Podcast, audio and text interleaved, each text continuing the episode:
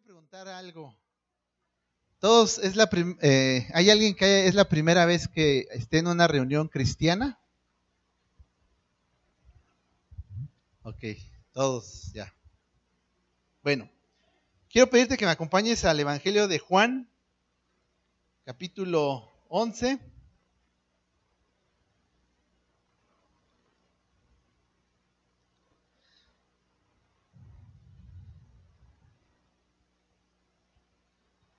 Evangelio de Juan, capítulo 11, del versículo 25.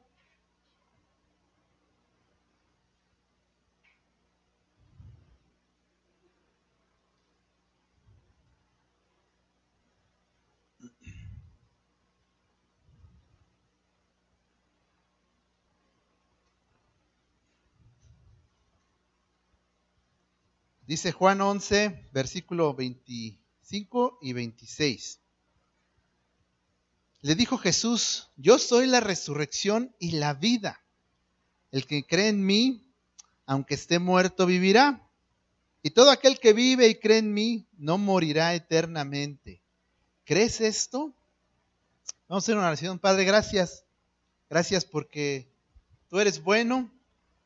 Gracias porque nosotros somos débiles, Señor, y tú eres el Todopoderoso y bondadoso.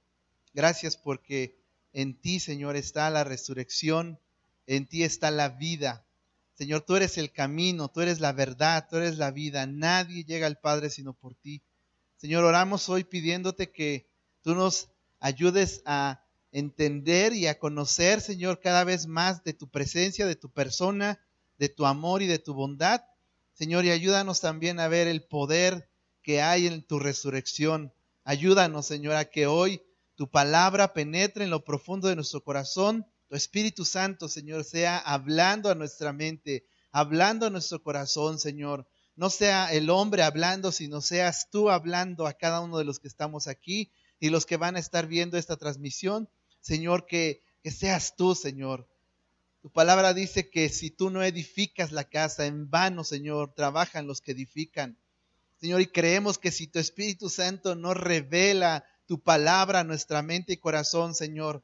No hay nada que nosotros podamos hacer si tú no lo haces, Señor. Habla hoy y concédenos la bendición de conocerte más, Señor, y de ver tu obra en nuestras vidas. En el nombre de Jesús. Amén.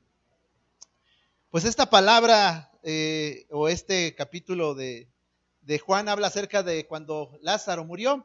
No vamos a hablar acerca de eso, solo eh, yo quiero retomar tomar un poco esto cuando Jesús dice, yo soy la resurrección y la vida. También Jesús dijo, yo soy el camino, yo soy la verdad y yo soy la vida. Yo soy el pan de vida. También Jesús dijo, yo soy la luz del mundo. Yo soy el buen pastor. Yo soy la puerta de las ovejas. Yo soy la vid verdadera. Yo soy el alfa y la omega, el principio y el fin. Y Jesús es todo esto y más. Y Jesús dice que ahora aquí en este punto dice, yo soy la resurrección y la vida. ¿Qué es, qué es resurrección? ¿Qué quiere decir resucitar o resurrección? Volver a la vida, ¿sí? Yo estuve buscando un poco la palabra, ¿qué quiere decir esta palabra? A mí me gusta encontrar el sentido en el original, qué quiere decir, y a, veces, pues dice, pues ahí se entiende que es resurrección, ¿no? Eh, eh, y la palabra eh, quiere decir como hacia arriba y, y de nuevo, o ponerse de pie, o literalmente ponerse de pie o estar nuevamente de pie. ¿Por qué? Porque alguien murió y cuando viene la resurrección, pues es levantado.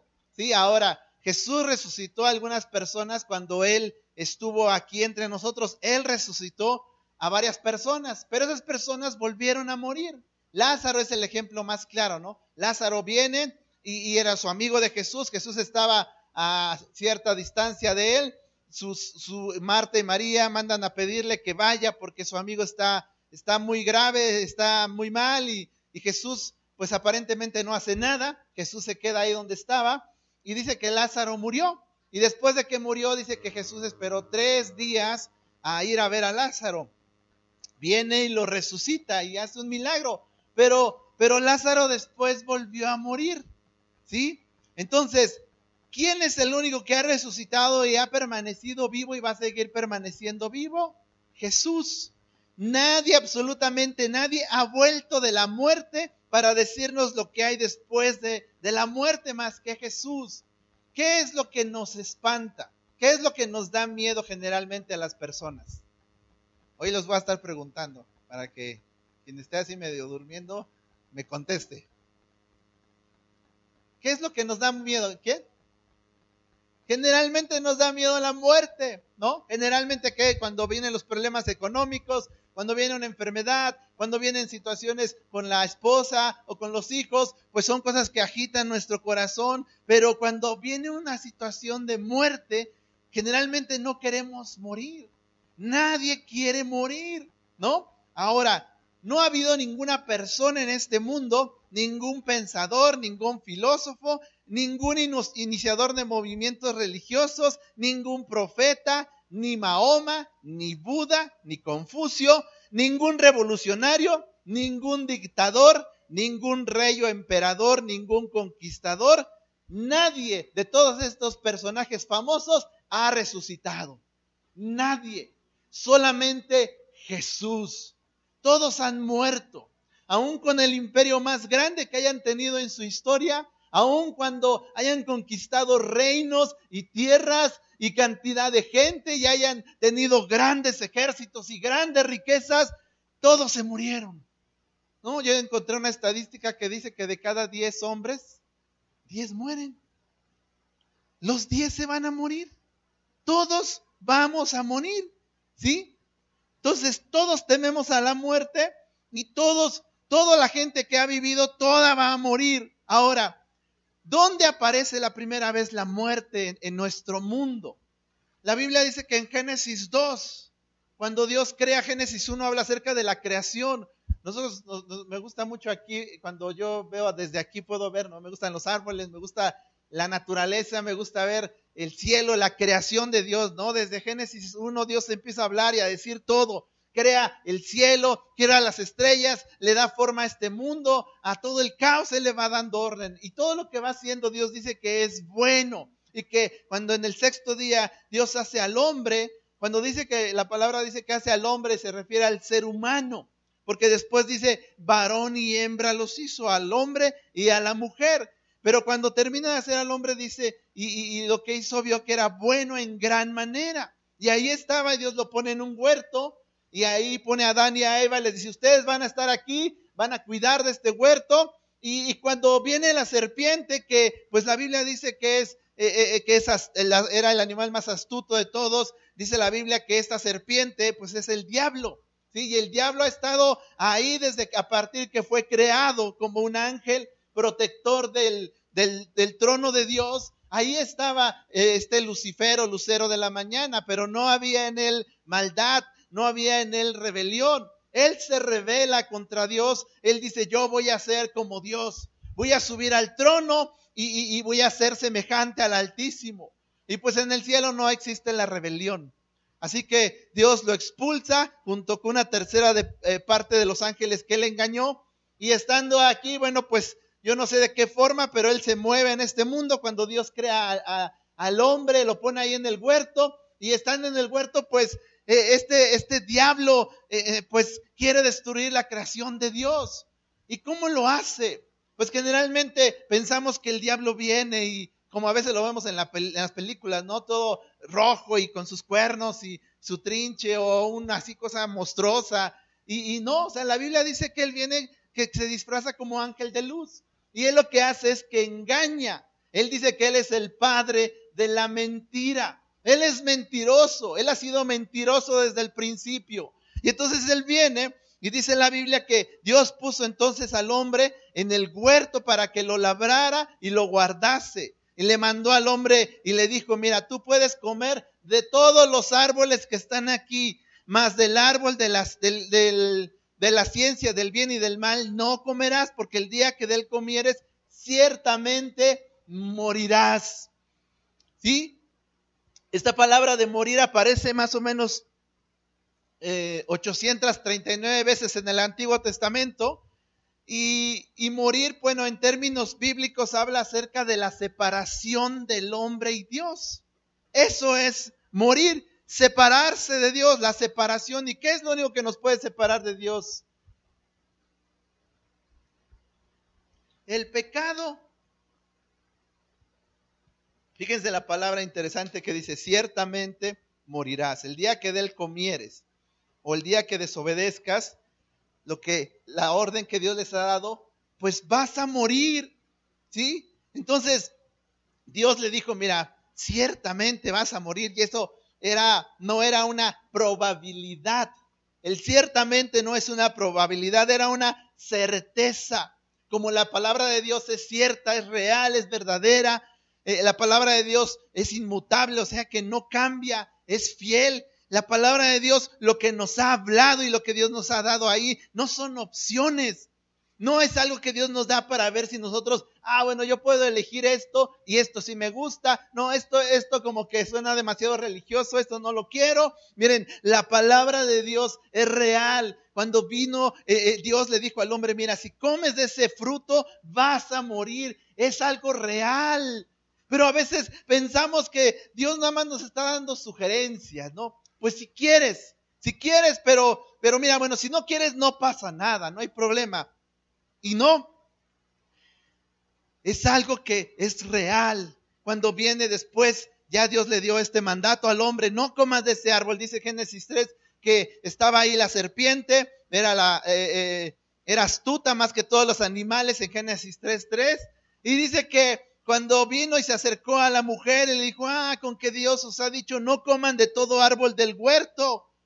¿Eso había dicho Dios? ¿Que no comieran de todo árbol del huerto? ¿Qué dijo Dios? Coman de todo, menos de este árbol. Coman de todo. Y fíjense cómo empieza el diablo. Ah, y empieza a poner entredicho la palabra de Dios. Con que Dios les ha dicho, no coman de todo árbol. Y eso es lo que hace Dios, el diablo al día de hoy. Nos mete confusión con la palabra de Dios. Quiere que dudemos. Quiere que no la creamos. ¿Y cómo empieza? Pues es muy astuto. Y empieza a meterlo a través de la mentira o una verdad a medias. Y dice que la mujer le dijo, pues del fruto de los árboles del huerto podemos comer, pero del fruto del, del árbol que está en medio del huerto, dijo Dios, no comerás de él, ni le tocarás para que no mueras. Segunda, segundo punto, ¿no? Dios dijo que no le tocaran, no tocaran el fruto. ¿Dios dijo eso? No. Dios dijo, del fruto que está aquí, del conocimiento del bien y del mal, no comas. No dijo, tampoco lo toques, dijo, no comas. Pero la mujer ya empezó a meter algo que ya el diablo estaba ahí eh, eh, em, metiendo en la mente y en el corazón de la mujer. Entonces dice que, que entonces la serpiente le dijo a la mujer, no morirás. No morirás, sino que sabe Dios que el día que de él comiere serán abiertos sus ojos y serán como Dios, sabiendo el bien y el mal. Fíjate cómo el diablo, eh, eso lo podemos encontrar en Ezequiel y en Isaías, cuando dice que él, que él quería ser como Dios, dice, yo voy a subir y seré semejante al Altísimo. Y el diablo viene y le dice, mire, no, ustedes no van a morir, sino que van a ser abiertos sus ojos y ustedes van a ser como Dios. Otra mentira. Dice, entonces, cuando viene la falsedad, cuando viene el engaño, esto es lo que crea confusión en la mente y en el corazón de la gente. Ha habido una corriente desde la época del Renacimiento, la época que le llaman de la Ilustración, porque era una época en la que se supone que estaban, estaba eh, la época de la razón, y en la que estaban haciendo a un lado a Dios y todo lo que implicaba a, la palabra de Dios y empezaron a decir, no, no, no, mira, hay que, viene, es, tiempo de la ilustración, es tiempo del razonamiento, es tiempo del humanismo, es tiempo de que ahora hagamos a un lado es a Dios y ahora pongamos en medio al hombre. Y empezó a haber una confusión, estoy hablándote de hace dos siglos, más o menos que empezó este movimiento y el día de hoy es algo que ha afectado Europa, Estados Unidos y ahora ya nos está afectando a, estas naciones en la que, bueno, esta nación en la que vivimos. Ha sido una corriente que ha venido desde hace algún tiempo. Ha sido una corriente que se ha ido metiendo, me lo han metido poco a poco, lo han metido en la educación de los hijos, desde la primaria, la secundaria, lo están metiendo ahí poco a poco. Entonces, cuando dice, mira, no morirás, Dios pregunta, ¿Dios dijo que iban a morir o no? Dios dijo que iban a morir. Ahora, ¿cuál es la paga del pecado? La muerte. Todo lo que sembramos vamos a cosechar. Si sembramos para la carne, vamos a cosechar muerte. Lo que el diablo le estaba sugiriendo a Eva era que el pecado no sería juzgado. Una vez que el panorama del castigo es descartado, es relativamente fácil abrir las puertas a la incredulidad. Cuando vienen y te dicen, no pasa nada, todos lo hacen, Ah, pues qué bueno, pues si todos lo hacen, pues entonces yo también lo voy a hacer. Sí, ah, pues los jóvenes, ¿no? Actualmente, ya no, no te preocupes, hasta en la escuela les están metiendo, aquí hay preservativos, mira, para que no se embracen y no haya una sobrepoblación mundial. Mira, no, no pasa nada. Entonces, vuelvo a decirte esto, una vez que el panorama del castigo es descartado, es relativamente fácil abrir las compuertas a la incredulidad. Y cuando hay incredulidad, uno hay una sociedad que no le importa y no pasa nada. Si tú hoy, hoy ves las noticias, prendes un momento las noticias y escuchas lo que está pasando en Zacatecas, escucha lo que está pasando en Sinaloa, lo que está pasando en el norte de nuestro país. Cuando tú ves todo ese tipo de situaciones, hombres, hombres y mujeres metidos en el narcotráfico, en el que tienen una conciencia cauterizada, matando gente, secuestrando gente, vendiendo droga, dando importa, eh, corrompiendo a la policía, la policía, policía participando, el ejército participando, todas estas cosas. ¿Qué pasa? Pues porque se vino, empezó a meter, eh, eh, se, se, quitó el, el, el punto del castigo en la mente y en el corazón de la gente. Cuando Dios da sus leyes y mandamientos desde el principio, hay sociedades que crecieron con estos conceptos, como Estados Unidos. Fue una nación, una nación que su constitución la basó en principios bíblicos y tenían la ley y tenían la palabra y ellos crecen como una nación fuerte, una nación próspera, una nación bendecida, donde tú llegabas a una escuela primaria y podían orar y no estaba prohibido. Y la gente leía la Biblia en las escuelas. Y ellos empezaron a decir, ¿sabes qué? No necesitamos a Dios. Y prohibieron leer en las escuelas la Biblia, prohibieron orar en las escuelas, prohibieron y empezaron a quitar, es decir, Dios no, no te necesitamos. Empezaron a quitar este freno que son las leyes y las normas que tenemos. La constitución tiene una, es una norma, es una ley para este país, que es una ley para que se frene, la, se, se contenga la maldad. ¿Sí? No es la Biblia, la Constitución, pero son leyes que ayudan a que la sociedad en general se frene un poco. Las normas y las leyes sirven para frenar nuestra maldad. Pero cuando quitamos las leyes, ¿no? Ah, pues si la, la, ley dice que en la Ciudad de México todavía hasta hace unos años era un delito abortar. Era un delito adulterar. Era un delito. ¿Y ahora qué? No, pues hay que quitarlo, ¿no? ¿Y qué hacemos? Ah, pues ahora hasta que hay, que hacer el divorcio express. Antes había causales para el divorcio. Y tú veías una serie de causales, varias causales en las que tú como abogado tenías que acreditarle esas causales para que una persona se divorciara. Y ahora existe algo que se llama divorcio incausado. Quiere decir que no necesitas ninguna causa. Y para los abogados, pues ahora es súper fácil, ¿no? Dios habla con que una persona, una, el hombre o la mujer vayan con el juez y le digan, ¿sabes qué juez? Me quiero divorciar. No hay, ya no hay, ya no tienes que acreditar ninguna causa. Quitamos las normas, quitamos las leyes. ¿Para qué? Para que entonces, como ya no hay normas, entonces, ah, pues entonces no hay castigo, no hay problema, pues entonces vamos a hacerlo. Y eso es lo que está pasando en la sociedad. Sí, en la Ciudad de México es uno de los peores lugares donde puedes ver esto.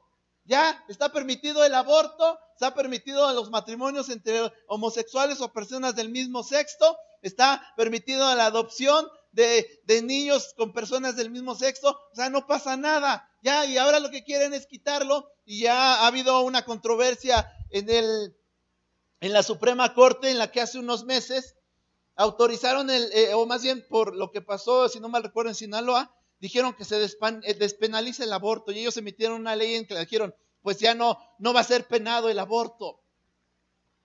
Y de ahí es lo que quieren hacer en nuestra nación. Ahora, si tú vas a Europa, pues son naciones aparentemente vanguardistas, muy modernas.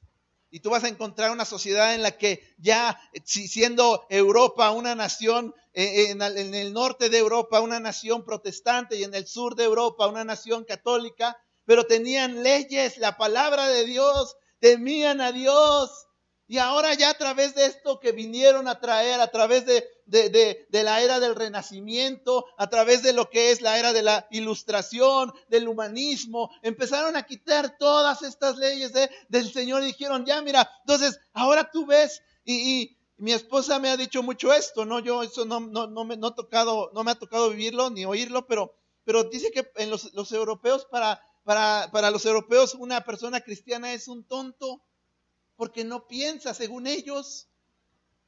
Y, tú ves esa situación, dices algo, es una situación que está queriendo llegar ahora a Latinoamérica, ¿no? Y, la Ciudad de México, vuelvo a decirte, es el ejemplo más claro, no quieren que sea una ciudad vanguardista. Entonces, el pecado paga y el pecado paga bien. Dice que la paga del pecado es la muerte, Romanos 6:23. Así que si tú sirves a un amo, vas a esperar un salario. ¿Sí? Si sirves al pecado, te va a pagar y te va a pagar con muerte. Pero si sirves a Dios, Dios también paga. Paga con santidad y con vida eterna.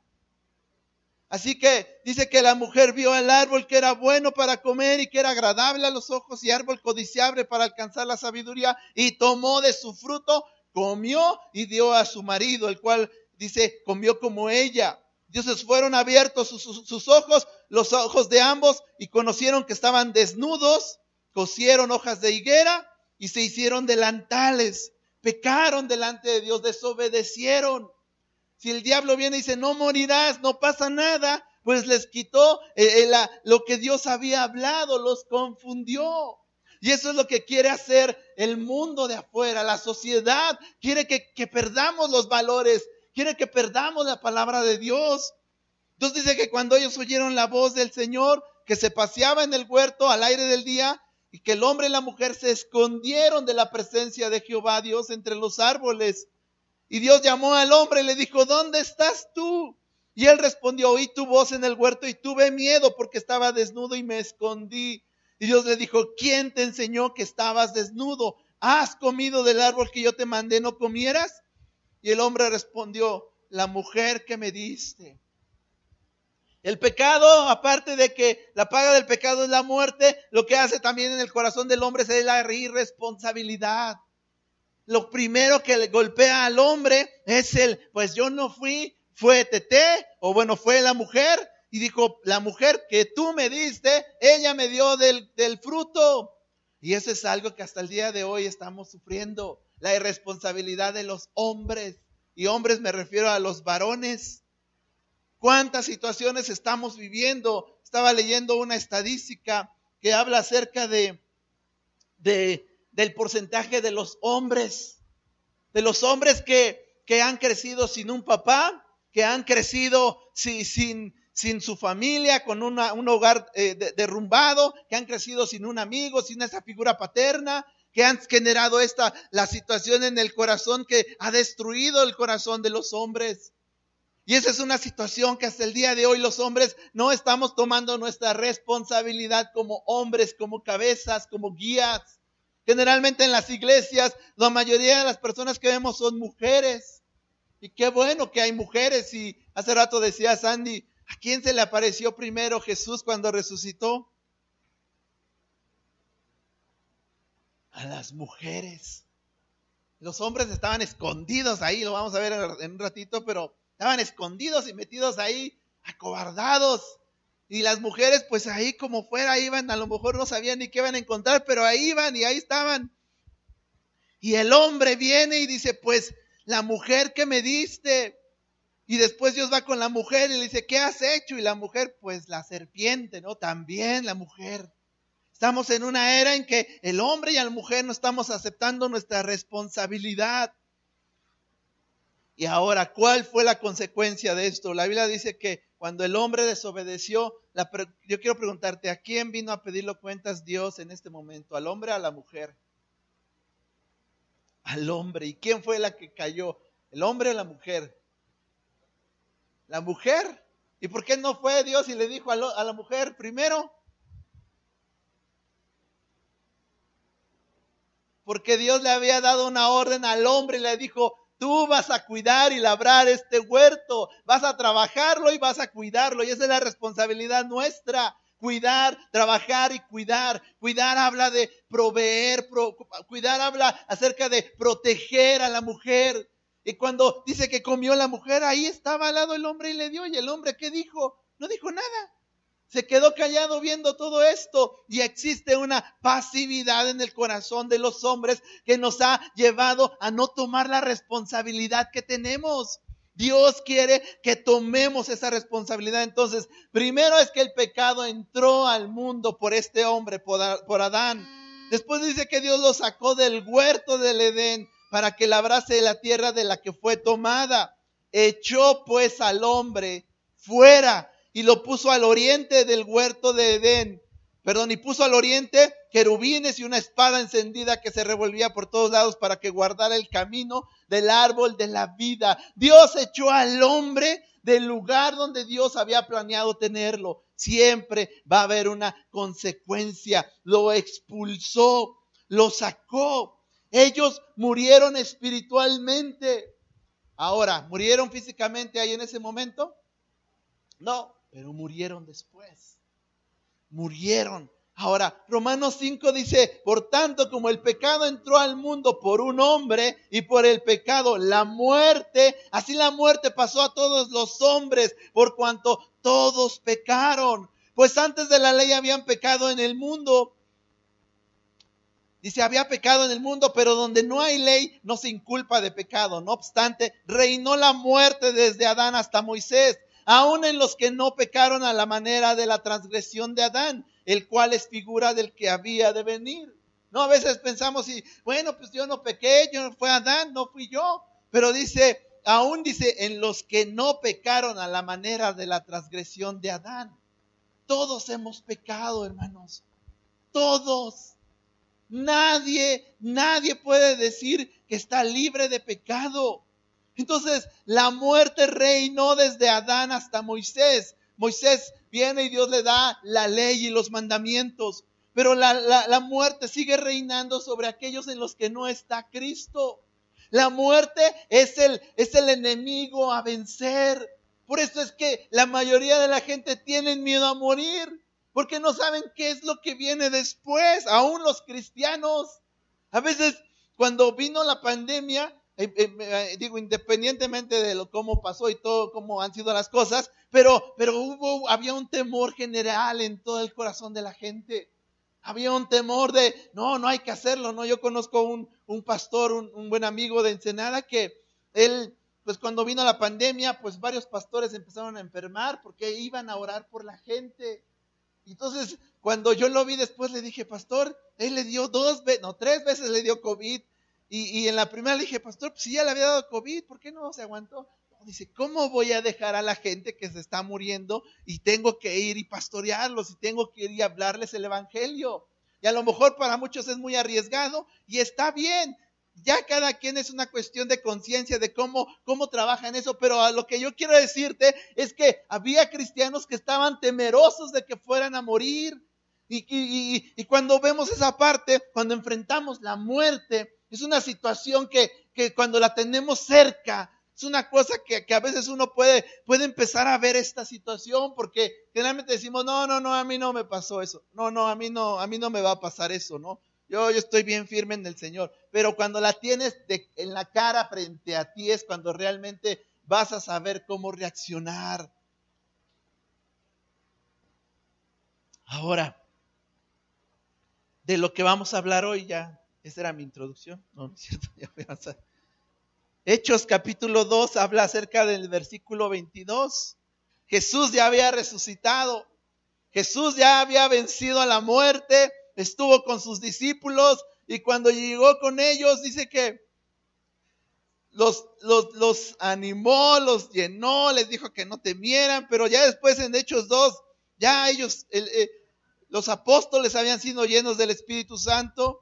Y dice que Pedro se levantó y empezó a aventarse un discurso y en el versículo 22 dice, varones israelitas, oíd estas palabras, Jesús Nazareno, varón aprobado por Dios entre, entre, vosotros con las maravillas, prodigios y señales que Dios hizo entre vosotros por medio de él, como vosotros mismos sabéis, a este, entregado por el determinado consejo y anticipado conocimiento de Dios, prendiste y matasteis por manos de inicuos, crucificándole, el cual Dios levantó sujeto a los dolores de la muerte sueltos, perdón, los dolores de la muerte, por cuanto era imposible que fuese retenido por ella, por la muerte. La muerte era imposible que pudiera retener a Jesús. Ahora, ¿la muerte ha retenido a todos los que han muerto a partir de Cristo para acá? Pregunta, ¿sí o no? Sí, a todos los que y a los que vamos a morir nos va a retener cuando nos toque morir, ¿sí? Pero a Cristo no lo retuvo, ¿por qué? Porque Él es Dios, porque Él es soberano y porque el Padre lo resucitó con el poder del Espíritu Santo.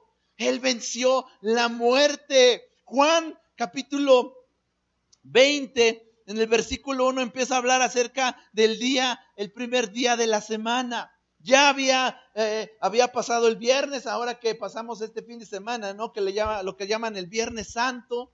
En algunos lugares hacen la, la pasión o representan lo que Cristo hizo. Hemos, hemos hablado y, en esta iglesia se ha hablado mucho de, del sacrificio de Jesús. Y eso ahí derramó Jesús su sangre para que nosotros ahora fuéramos perdonados tomó nuestro lugar en la cruz para que ahora yo no tenga que ser castigado. Y, dice que pasó, eso fue el viernes, y, Jesús constantemente les decía a sus discípulos, vamos a Jerusalén. Yo, dice, tengo que ser, tengo que sufrir en manos de inicuos, me van a matar, me van a matar, pero dice, al tercer día voy a resucitar.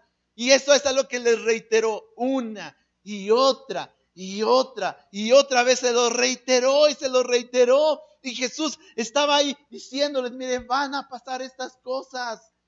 Y dice que llegó el primer día de la semana, Juan 20, versículo 1.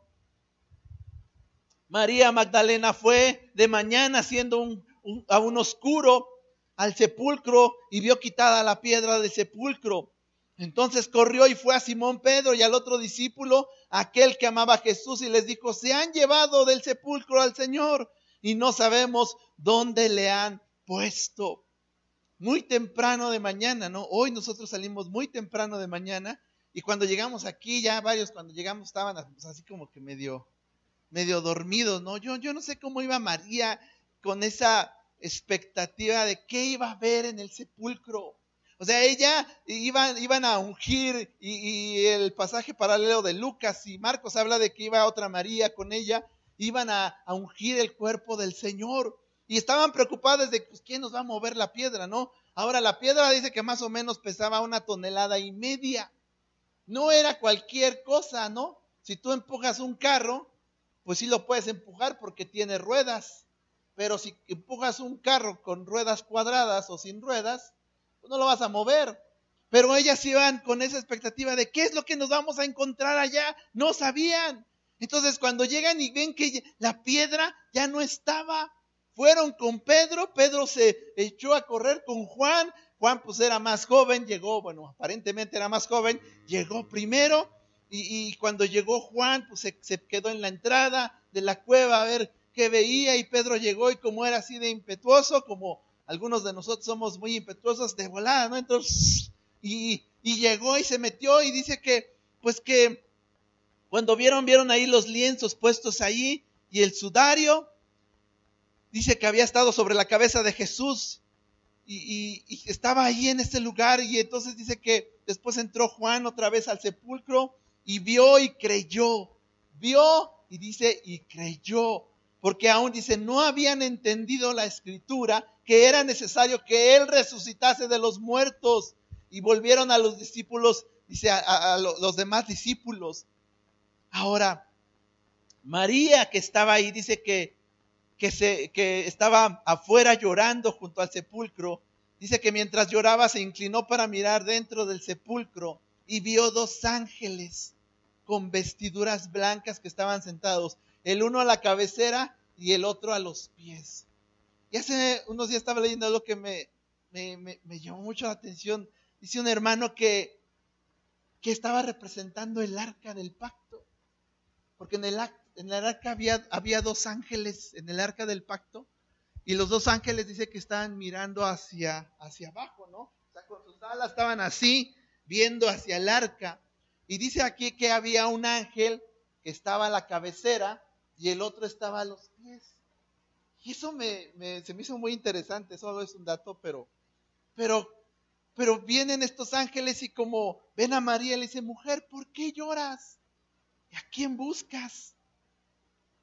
Y dice que ella pensando que, que era el hortelano, o a lo mejor no sé si el que cuidaba el panteón o la ahí, le dijo, Señor, si tú lo has, si tú te lo has llevado, dime dónde lo has puesto y yo lo llevaré. Jesús le dijo, María. Volviéndose ella le dijo, Rabón, y que quiere decir maestro. Jesús le dijo, no me toques porque aún no he subido a mi Padre. Mas ve a mis hermanos y diles, subo a mi Padre y a vuestro Padre y a mi Dios y a vuestro Dios. Fue entonces María Magdalena para dar a los discípulos las nuevas de que había visto al Señor y que Él le había dicho estas cosas. Imagínate a María con, este, con esta situación, en ver, a Jesús, ¿no? Ver, ver, a los ángeles primero y después ver a un hombre que, que no sabía quién era y, cuando Jesús le dice, María, ella reconoce y maestro y, y ella va y, y, lo quiere abrazar y todo y le dice, no, no me toques.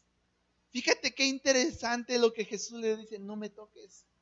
Ahora a veces yo, no sé, no, a veces eh, eh, yo alguna vez fui a un evento, a un congreso de, hombre a hombre hasta allá, a Ciudad Juárez. Me acuerdo que fui con, con Gus. Y, al fin nos tocó ver, fue la primera vez que yo vi a un, a un hombre que se llama Cash Luna. Y pues para, primero para mí empezó bien su predicación y todo, ¿no? Pero ya de repente empezó como a, empezó a volar el, el amigo y, y de repente hablaba de la presencia de Dios y de la unción de Dios, ¿no? Y llegó y se acercaba a la gente y le decía, Y la gente lo tocaba y ah, se sacudía, ¿no? Y de repente llegaba con otro y le ponía el pie y le decía, tócame. Y, así de, ¿qué onda con este cuate, no? Y ya la verdad es que no nos salimos de ahí y ya no seguimos con este, eh, viendo, escuchando, ¿no? Pero, pero yo no veo a Jesús así. Yo no veo a Jesús así cuando le dice, mira, no me toques. Y, fíjate algo muy interesante en, en Apocalipsis, cuando dice la Biblia que Juan vio a Jesús, Jesús ya había ascendido al trono y ahora Jesús se le revela a Juan cuando estaba ya muchos años después, él estaba en la isla de Patmos y, dice la Biblia que cuando Juan vio a Jesús dice que cayó como muerto a sus pies. Ahora yo te pregunto, ¿cómo estaba Juan cuando estaba ahí tomando la última cena o cuando estaba con ellos? ¿Qué hacía Juan? Dice que se le recostaba en el pecho. Imagínate esa cercanía que se le recostaba ahí, cuánto amor de Jesús ahí dice que lo abrazaba. Pero cuando Jesús se revela con, con quien es ahí en la grandeza, en su poder, en su majestad, dice que cuando Juan lo vio, no fue al pecho, dice que cayó postrado al ver la gloria de Dios. Sabes, a veces somos un poco no sé cuál es la palabra correcta, pero, pero a veces nos pensamos que Jesús sigue siendo este Jesús humano que vino, que era 100% eh, Dios, 100% humano, pero, pero que estaba ahí y, ahora ya Jesús ya, es ya está en su gloria con su poder y su majestad. Él es rey de reyes. Yo algunas veces escuchaba a algunas personas que me decían, pues sí, no, sí, pues Chuchín y yo nos llevamos bien. dices, Chuchín, Perdón, es Jesús. Es el Hijo de Dios. Es el Rey de Reyes, el Señor de Señores. Es el que está a la diestra del Padre, es amoroso, sí, sigue siendo amoroso, te ama, sí, te ama, te cuida, está contigo, sí, pero hay una, debe de haber una reverencia hacia Él. Él es santo. Fíjate, dice, no me toquen porque no aún no he subido a mi Padre, más ve a mis hermanos. Y fíjate qué interesante esta situación. Ve a mis hermanos. Cómo Dios quiere que nosotros trabajemos con la iglesia primero. Trabajemos con el corazón de, las de los hermanos. Hemos visto una situación tan triste y tan fuerte generalmente en varios lugares donde hemos ido. Hay pastores que, que están solos que necesitan ayuda desesperada de, de otros pastores o otros hermanos de la propia iglesia y la iglesia no se quiere levantar. Hemos ido a lugares donde, donde hemos visto gente que ha vendido todos, todos sus bienes, todos sus recursos, sus ahorros, compran un pedazo de terreno, levantan ahí un lugar para misioneros, para la iglesia, para que vayan y estén ahí un tiempo y de repente, cuando vemos estos hermanos, conocimos dos matrimonios en una reserva de apaches en Estados Unidos, y, estos hermanos pues eran grandes, de edad grande, y, y, no había nadie que siguiera lo que ellos estaban haciendo o lo que Dios les había movido a hacer.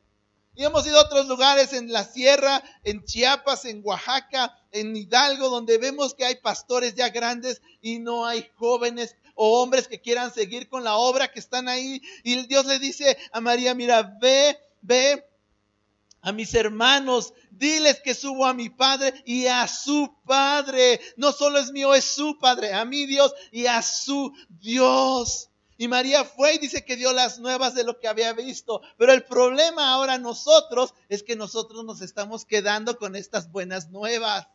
Es que Dios está haciendo cosas en tu vida. Es que Dios está haciendo cosas en tu corazón, pero nosotros nos estamos quedando con estas cosas.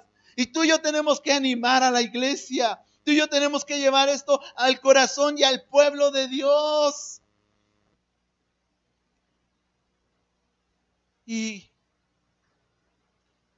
Jesús se revela después a otro, cuando se revela a los discípulos, dice que no estaba Tomás, y que cuando llegó Tomás le dijo, no, pues hasta que yo no meta mis manos ahí en su costado y en sus manos voy a creer. Y Jesús se le aparece todavía con tanto amor, tanta bondad y les dice, pues mira, no seas un incrédulo, sino sea un creyente, mete tus manos. Todavía Dios tiene esa, esa bondad de aparecerse en nosotros. Y estaba leyendo algo que quiero compartirte. Dice, mira, las heridas eran más que mera identificación también eran evidencia del precio por la salvación que había sido pagado y de que el hombre en realidad podía tener paz con Dios. La base de toda nuestra paz se halla en la persona y obra de Jesucristo. Él murió por nosotros, resucitó de los muertos en victoria y ahora vive por nosotros. En nuestros temores no podemos dejarlo fuera. Él viene a nosotros con gracia y nos da seguridad mediante su palabra. Y, Proverbios 27, 2 27.6 dice, fieles son las heridas del que ama. Las heridas de Jesús nos revelan que tenía que haber un precio que pagar por, la salvación de nosotros. Y esa salvación ya la pagó Él. Y Jesús le dice a sus discípulos cuando se les aparece, paz a vosotros. Y yo le decía a mi esposa, porque después más adelante les dice otra vez, paz a vosotros. Y le decía, ¿por qué habrá reiterado paz a vosotros? Dice, paz a vosotros, como me envió el Padre, así también yo los envío. Y habiendo dicho esto, sopló y les dijo, reciban el Espíritu Santo. Y fíjate, y algo que, que veía también dice que a pesar de sus muchos fracasos, el Señor les encargó su palabra y su obra a estos hombres que habían abandonado al Señor. A pesar de sus muchos fracasos, yo he tenido muchos fracasos en mi vida. Y yo he visto la gracia y la bondad de Dios. Yo no, yo no me siento el mejor predicador y sé que no lo soy. Pero lo que sí he visto es que Dios ha sido tan bueno y tan bondadoso en mi vida que me da el privilegio y me concede la gracia para anunciar su palabra. Y no solamente aquí, hermano, no estoy hablando de un púlpito. Estoy hablando de que nos ha dado el privilegio, como dice, así como el Padre me envió, así yo los envío a ustedes. Así yo quiero que ustedes vayan y lleven esta palabra y lleven esto que les he anunciado y que ustedes han visto. Eso se los dijo a los primeros, a los primeros discípulos. Y Jesús le termina diciendo a Tomás, bienaventurados los que no vieron y creyeron. Porque ¿alguien de aquí ha visto a Jesús? Pero estamos creyendo, ¿no? ¿Hemos creído? Sí, hemos creído. ¿Por qué? Por los milagros de Jesús. Bueno, algunos han creído por los milagros de Jesús, pero, pero debemos de creer. Si Dios nos atrajo a través de un milagro, ahora debemos de creer porque su palabra lo dice. Porque hubo muchos que siguieron los milagros de Jesús y se apartaron de Jesús. Hubo muchos que vieron la sanidad, que se levantaron muertos y siguieron a Jesús y después se apartaron de Jesús. Hubo una multitud que fue alimentada, fue, recibió, esos cinco mil recibieron la comida y después se apartaron de Jesús. Así que no seguimos a Jesús por sus milagros, lo seguimos por sus palabras. Y si Él nos hace un milagro, gloria a Dios. Pero si no nos hace un milagro, pues gloria a Dios. Así que hermano, volviendo a Apocalipsis 1, lo que te decía hace un momento de Juan, dice que Juan estaba, dice Apocalipsis 1.9, dice yo Juan, vuestro hermano y copartícipe vuestro en la tribulación, en el reino y en la paciencia de Jesucristo, estaba en la isla llamada Patmos por causa de la palabra de Dios y el testimonio de Jesucristo. Yo estaba en el Espíritu en el día del Señor y oí detrás de mí una gran voz como de trompeta que decía, yo soy el alfa y la omega, el primero y el último. Escribe en un libro lo que ves y envíalo a las siete iglesias que están en Asia, a Éfeso, Esmirna, Pérgamo, Tiátira, Sardis, Filadelfia y la Odisea. Y me volví para ver la voz que hablaba conmigo. Y vuelto vi siete candeleros de oro. Y en medio de los siete candeleros a uno semejante al Hijo de Dios, vestido de una ropa que llegaba hasta los pies y ceñido por el pecho con un cinto de oro. Su cabeza y sus cabellos eran blancos como eh, eh, blancos como lana, como nieve, sus ojos como llama de fuego y sus pies semejantes al bronce bruñido, refulgente como en un horno y su voz como estruendo de muchas aguas. Fíjate qué interesante cómo hace Juan este. Dice, su cabello y su cabeza eran blancos, como blanca lana, como nieve. Sus ojos como llama de fuego. No dice, era blanca lana, era fuego. No dice, era como. Porque no había palabras para describir lo que él estaba viendo. Él estaba haciendo una comparación que tenía al alcance con lo que podía comparar a Jesús. Sus ojos eran como fuego, como una llama de fuego. Sus pies semejantes al bronce bruñido, refulgente, como en un horno, y su voz como estruendo de muchas aguas.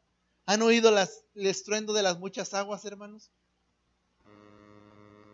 ¿Dónde podemos oír un estruendo de muchas aguas? ¿En el mar? ¿Dónde más? ¿Qué tiene que ver con agua? ¿En un relámpago? en los ríos, en las cascadas, hermanos.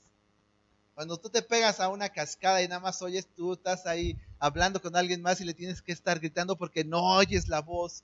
Su voz, imagínate cómo habla el Señor cuando le vi, caí como muerto a sus pies. Y él puso su diestra sobre mí diciendo, no temas, yo soy el primero y el último, el que vivo y estuve muerto más he aquí que vivo por los siglos de los siglos. Amén. Y tengo las llaves de la muerte y del Hades. Él tiene el dominio sobre la muerte. Y dice la Biblia más adelante en Apocalipsis 20, dice que Juan vio igual un trono, un gran trono blanco y que el que estaba sentado en él, dice que delante del cual huyeron la tierra y el cielo. Imagínate la tierra huyendo. No sé si has visto las, esas eh, caricaturas donde sale el mundo, ¿no? Con piecitos y, que está como sufriendo por todo lo que la humanidad estamos haciendo, ¿no? Pero imagínate al mundo ahí corriendo, ¿no? Delante del trono.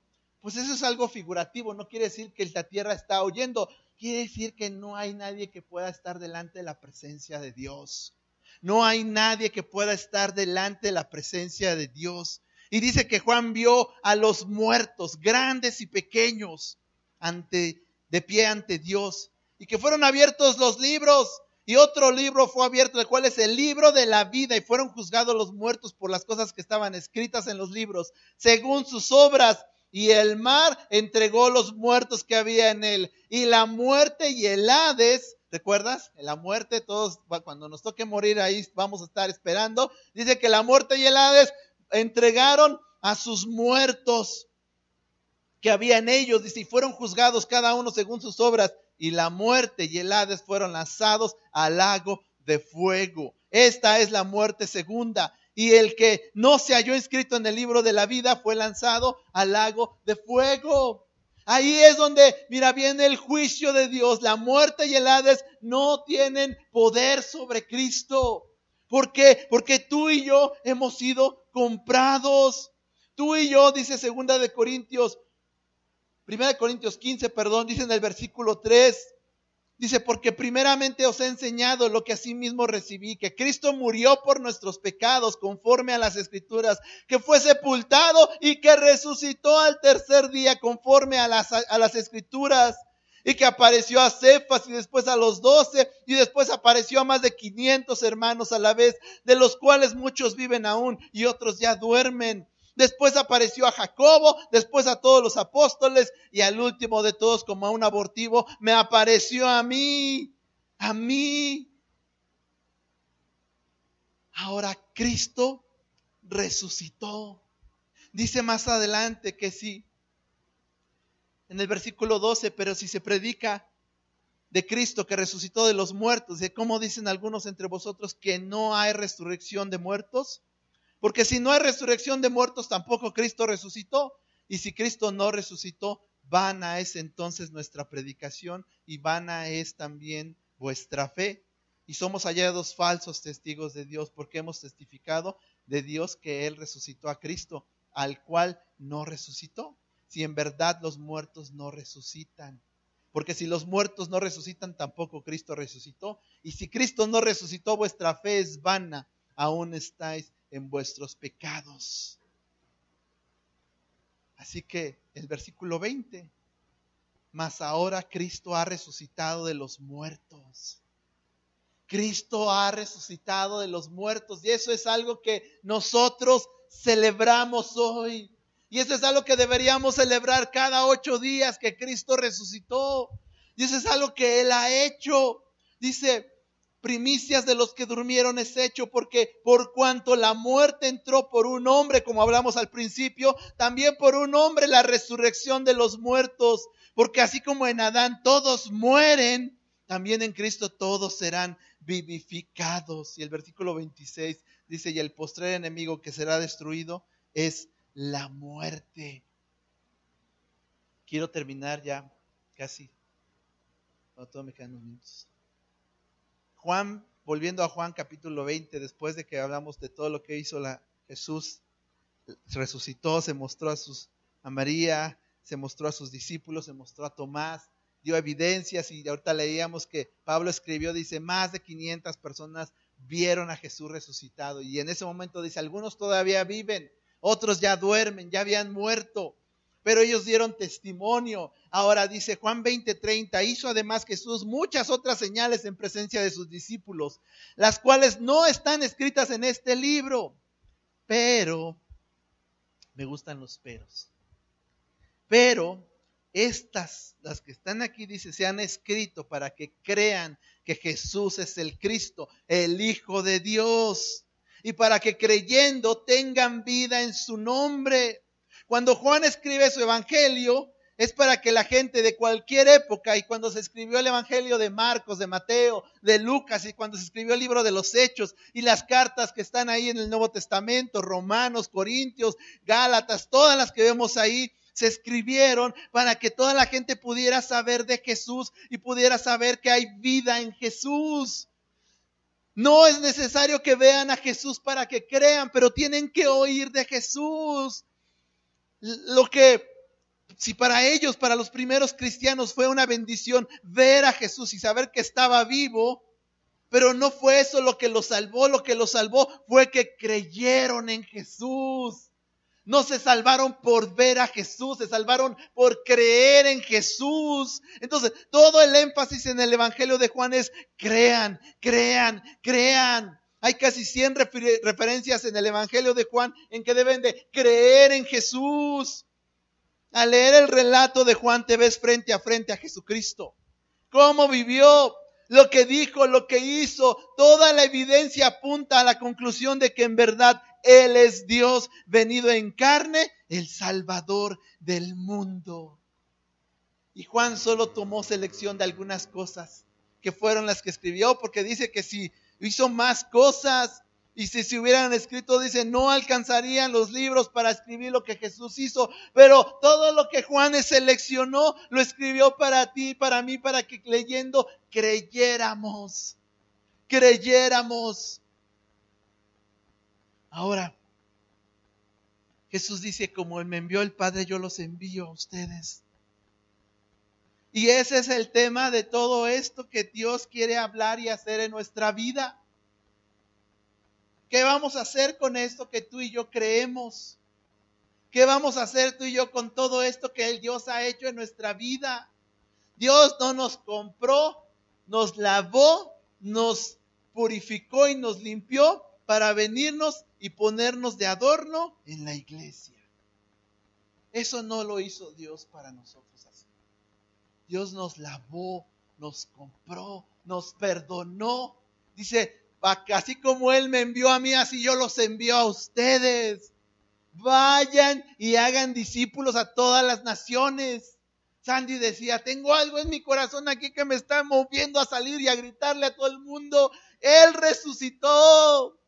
¿Saben? Eso es algo que debemos de tener para salir y anunciarle a la gente que Él resucitó, que Él no está muerto, que Él vive y vive para siempre y que en él hay perdón de pecados, que esa, ese pecado que entró por un hombre, Adán, ahora por un hombre, por Cristo, trajo vida. Y él venció la muerte, la muerte que vino como consecuencia del pecado, que la paga del pecado es la muerte, Jesús la venció.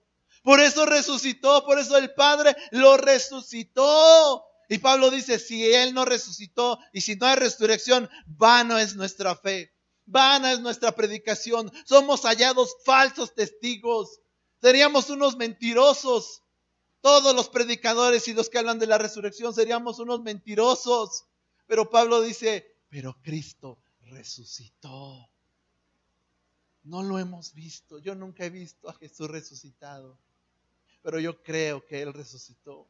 Yo creo que Él vive en mi corazón. Yo creo que el Padre lo levantó de los muertos. Yo creo que Él murió en una cruz por mis pecados. Yo creo que ahora Él me ha perdonado y me ha dado vida y vida en abundancia. Y yo creo que Él está conmigo todos los días de mi vida hasta que me muera o hasta que Él venga por mí o por la iglesia. Pero tengo una comisión. Tengo una comisión. Pablo dice, impuesta eh, me, ha sido dada esta comisión. Y otra versión dice algo más fuerte, dice, estoy obligado a anunciar el Evangelio. Estoy obligado. Muchas veces decimos, ah, bueno, eso es para los evangelistas, eso es para el pastor, eso es para los misioneros que vayan y prediquen. No, hermano. Esta comisión es para la iglesia para la iglesia y tú eres la iglesia. No es para unos cuantos, no es para los ungidos o los, o los mejores. No, hermano, esta comisión es para la iglesia. Y Jesús dice, como el Padre me envió, yo así los envío. Vayan. Y vayan, habla de, de movimiento, habla de no estarse estáticos, habla de que tienes que buscar, tienes que poner cosas tuyas, tus recursos, tu dinero, lo que tengas para, para invertir en el reino. Si tú tienes mucho dinero y no sabes qué hacer con él, dime, yo te voy a decir dónde hay necesidad. Hay tantos misioneros en alrededor del mundo que necesitan apoyo. Hay tantos pastores que necesitan apoyo en su iglesia. Hay tanta necesidad, hermano. Tú puedes canalizar esos recursos que tienes para invertirlos en lo eterno, en lo que va a permanecer para siempre en el reino de Dios. Tú puedes hacer las cosas que Dios te está llamando y mandando y ordenando hacer. No es una sugerencia, hermano. No te está diciendo, pues si quieres, ve. Es ve, vayan y hagan discípulos a todas las naciones y enséñenles todas las cosas que yo les he mandado. No le vamos a ir a enseñar nuestros pensamientos o nuestras cosas que creemos que dice la Biblia. Nosotros tenemos que llevarles lo que Él dice en su palabra. No mis imaginaciones o mis percepciones. Lo que dice la Biblia, hermano, es su palabra. No es mi palabra, ni es lo que yo creo o mi evangelio. Es el evangelio del reino. Es la palabra de Dios. Así que hermano, esta resurrección que ha hecho Jesús? ¿Nos la vamos a quedar? ¿Qué vamos a hacer con esta obra tan grande que nunca ha sido hecho en la historia? La resurrección de Cristo. ¿Qué vamos a hacer con esta noticia que María vio y estaba confundida y tenía miedo? Y Jesús le dijo, María, y ella entendió que era Jesús. ¿Cuándo nos va a caer el 20? Y María fue y corrió y les fue anunciando a todos. Y estos discípulos acobardados, encerrados, cuando Jesús se les apareció, ya dice, después fueron llenos del Espíritu Santo y fueron y trastornaron el mundo y anunciaron el Evangelio. Esos pocos 120, primero dos y después 120 hombres reunidos, se convirtieron en lo que ahora vemos millones y millones de personas alrededor del mundo. Que seguimos, que estamos conociendo y seguimos conociendo al Señor, pero ¿qué crees? Todavía hay millones y millones que ni siquiera han oído el nombre de Jesús. Tú y yo estamos, hemos oído que Jesús viene, ¿verdad? Sabemos que Jesús viene. Pues hay millones que ni siquiera han oído que Jesús ya vino una vez. Así que no te estoy diciendo que te vayas de misionero a otro lado, hermano. Pero haz tu trabajo aquí. Asume la obligación que Dios nos ha dado. Y no tengas miedo. Dios está con nosotros. Dios está con nosotros y Él va con nosotros y no vas a hablar tú. Jesús les dijo a sus discípulos, cuando vayan a dar testimonio de mí, ni se preocupen por lo que digan. En ese momento el Espíritu Santo les va a decir lo que tengan que hablar. Tú solo llénate de esto. Llénate de la palabra y cuando tengas que hablar, Dios va a llenar tu corazón y tu mente de lo que tengas que hablar, pero de lo que ya tú te llenaste. Amén. Cierra tus ojos. Señor, gracias. Gracias, Padre, por resucitar a Jesús de los muertos. Gracias porque creemos que Él resucitó. Señor, y creemos que Él está a la diestra tuya reinando. Padre, ayúdanos a cumplir tu voluntad en nuestra vida. Ayúdanos a cumplir tus planes eternos en nuestra vida, Señor, no los nuestros.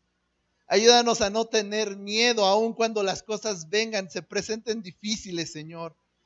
Ayúdanos a saber que tú estás con nosotros, que tú eres el Rey soberano, Señor, y, y que cuando oímos que tú has resucitado, Señor, ayúdanos a creerlo, que es una obra sobrenatural, que no es cualquier cosa. No estamos hoy celebrando un, un, año más, Señor. Estamos celebrando tu resurrección, Jesús. Ayúdanos a que nuestra mente nuestro corazón quede esto grabado, Señor. Y ayúdanos y enséñanos, Señor, a llevar esto a aquellos que no lo tienen. Danos en nuestro corazón, Señor, valor para anunciarte, para predicarte, para hablar tu verdad, para hablar las buenas nuevas, para decirle al mundo, Señor, que, que en ti hay paz, que en ti hay perdón de pecados, que en ti puede haber esa sanidad en el corazón, Señor. Ayúdanos a llevar esta palabra, Señor, a aquellos que lo necesitan. Danos oportunidades para hacerlo, Señor y ayúdanos a ver que tenemos que hacerlo, Señor, que no es una sugerencia, sino que es una obligación que tenemos que hacer, Señor. Por favor, Padre, bendice a tu iglesia, bendice a tu pueblo, bendice a cada una de las personas que hoy vinieron y están aquí, Señor. Bendícelos grandemente, bendice sus corazones y, y ayúdanos, Padre. Necesitamos más de ti, más de tu amor y más de tu bondad, Señor y que tu Espíritu Santo, Señor, llene nuestros corazones y nos ayude y nos lleve, Señor, a cumplir tu voluntad, Señor, tu comisión que le has dado a la iglesia. En el nombre de Jesús oramos. Amén.